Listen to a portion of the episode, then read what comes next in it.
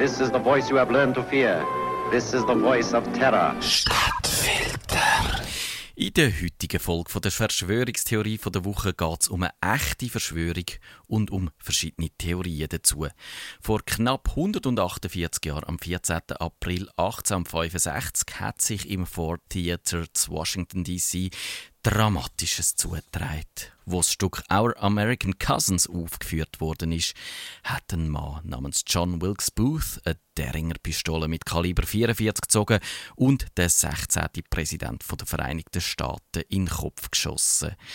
Er ist dann gut drei Meter auf die Bühne abgekumpelt, hat sich da dabei das Bein gebrochen und «Sig semper tyrannis» ins Publikum brüllt. So soll es den Tyrannen immer ergehen. Am nächsten Tag ist der Präsident an seinen Kopfverletzungen gestorben. Der Attentäter ist 14 Tage später in einer Schür außerhalb von Washington gestellt worden.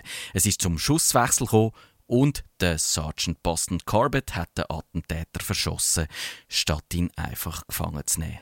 Es geht da natürlich um den Tod von Abraham Lincoln, dem Mann, der die Sklaverei abgeschafft und den Sezessionskrieg, den amerikanischen Bürgerkrieg, gewonnen hat. Und es geht auch um den Mann, der jetzt gerade im Kino zu sehen ist.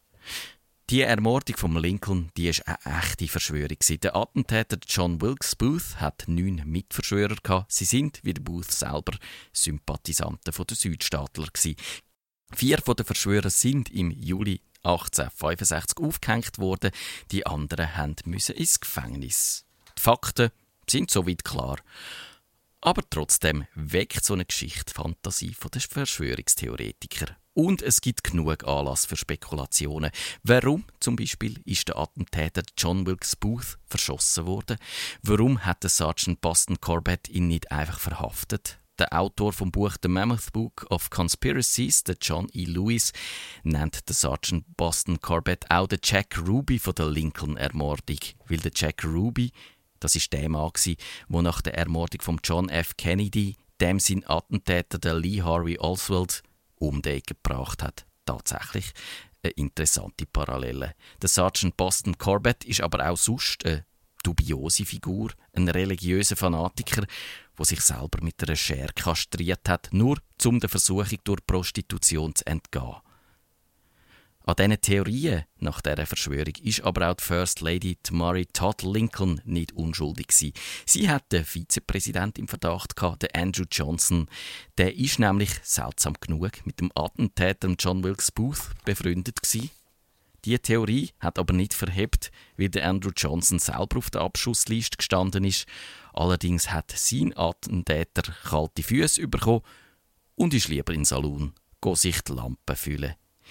In einem Buch, das 1937 herausgekommen ist, wird der Kriegsminister Edward Stanton ins Spiel gebracht. Der hat nämlich mit der liberalen Politik vom Lincoln gar nichts anfangen und es hat nochmal einen Verdachtsmoment gegeben. Der Kriegsminister hat auch am Booth sein Notizbuch in Verwahrung genommen, nach dem Mordanschlag. Und irgendwie sind dann, obwohl es im Safe gelegen ist, mindestens 18 Seiten aus dem Buch verschwunden. Auch der Ermittler, der Chef von der National Detective Police, ist unter Verdacht gekommen. Der Lafayette C. Baker hat nämlich drei Jahre nach dem Attentat ein Gedicht verfasst, wo der Kriegsminister der Edwin Stanton als Judas, ein zweiter Mal als Brutus und sich selber als Spion bezeichnet hat. Ein Geständnis in Gedichtform vom Chefermittler, aber auch das ist nie aufgeklärt worden, weil der Lafayette C. Baker kurz darüber gestorben ist. Und natürlich, wie immer, gibt es auch in dem Fall die üblichen Verdächtigen, die jüdischen Banker, die sauer sind auf den Lincoln, weil der Geld gedruckt hat, um seinen Krieg zu finanzieren, was ihnen ihr Zinsgeschäft vermiest hat.